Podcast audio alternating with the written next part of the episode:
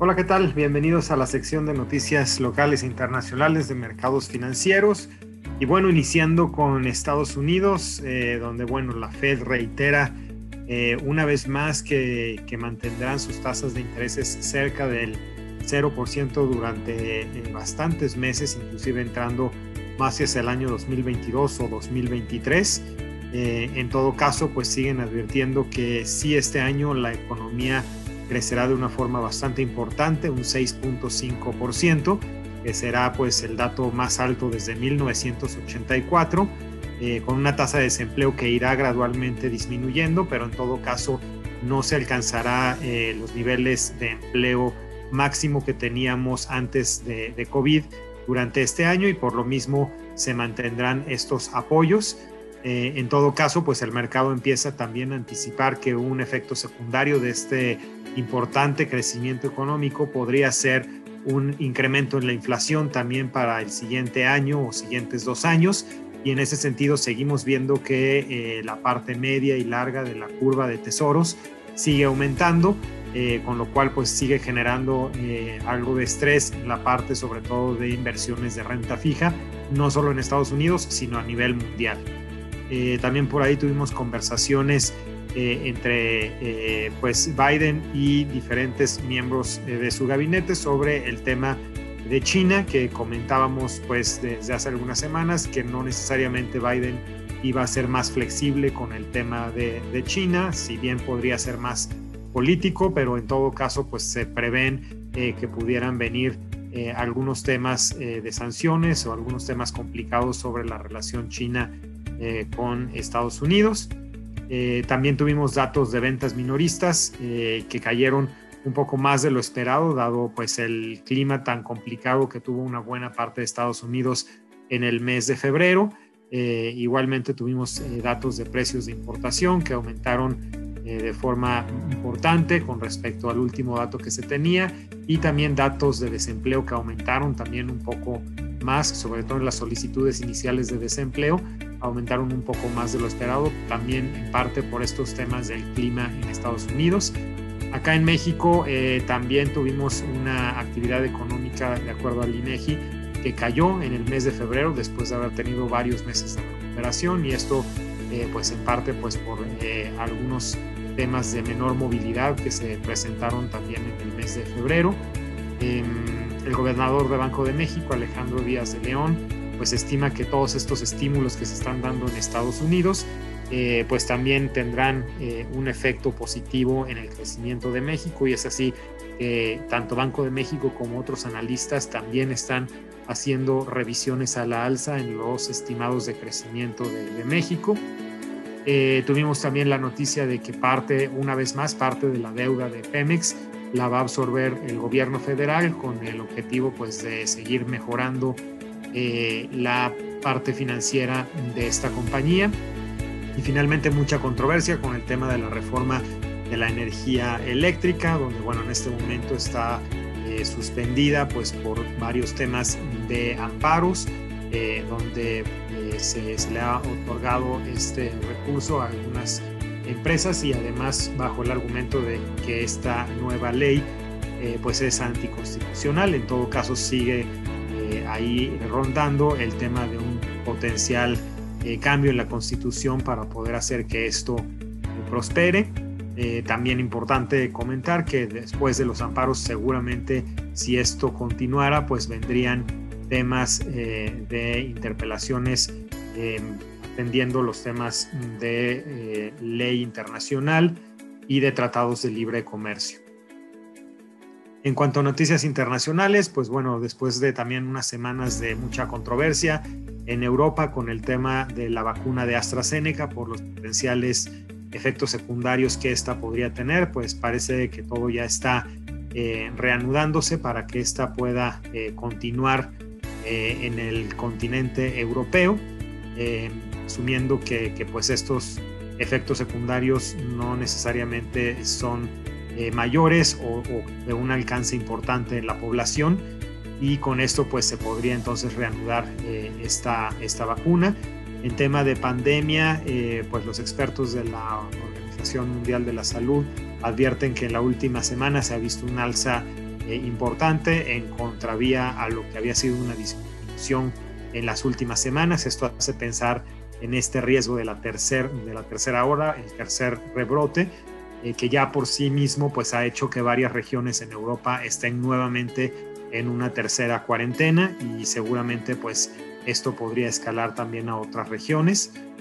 En el caso de China pues eh, tuvimos actividad del sector minorista y, la parte de eh, fabricación que en ambos casos pues eh, salen mejor a lo esperado y sigue China consolidándose como una nación que continúa con un crecimiento importante eh, con lo cual se habla de potencialmente sería una de las primeras naciones que podría empezar a quitar estímulos eh, al tema de la economía eh, después de todo lo que se dio a partir del tema de pandemia. Y de hecho en Brasil, hablando de, quitar estímulos, pues el Banco Central de Brasil de forma sorpresiva aumenta la tasa 75 puntos base,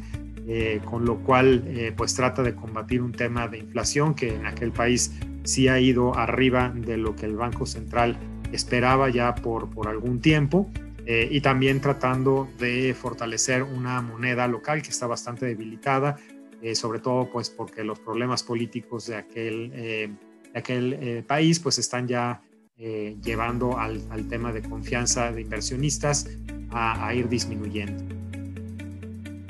En la parte de mercados, pues justamente el tema del incremento de los tesoros en Estados Unidos empieza a poner un poco nerviosos a los inversionistas de otro tipo eh, de inversiones, particularmente hablando de renta variable. Es así que eh, en el caso de Estados Unidos, el S&P 500 hay una toma de utilidades de menos 0.77%. Esto es en lo que decrece el índice S&P 500, eh, cerrando arriba de los 3.900 puntos. Eh, pero ciertamente eh, tomando algo de utilidad después de haber visto máximos históricos la semana pasada. En el caso de México, igualmente también después de haber tenido muy buenas semanas, ya eh, el IPC toma un respiro con una toma de utilidad de 1.55% en la semana. En todo caso, el IPC continúa arriba de los 47 mil puntos y el rendimiento acumulado en el año, después de esta toma de utilidades, está en 6.72%. En Europa un poquito más eh, estable el mercado, eh, prácticamente sin mucho cambio. El Eurostock 50 subiendo solamente 0.10% eh, con algunas empresas del sector automotriz subiendo y haciendo un poquito el contrapeso a otros sectores que sí tuvieron una toma de utilidades.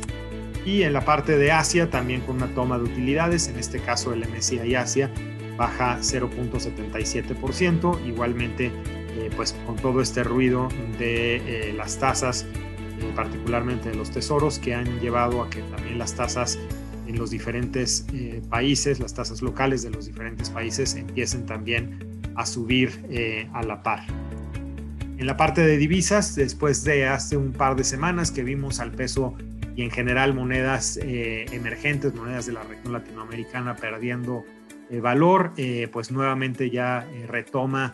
eh, fortalece el peso, regresa a ese rango del que habíamos estado hablando hace, hace algunas, eh, algunas semanas, eh, de que se estaría seguramente estacionando el peso entre 20 y 21 pesos por dólar. Regresamos entonces a ese rango y de hecho se posiciona a cerrar la semana muy cerca del punto medio de ese rango en 20.48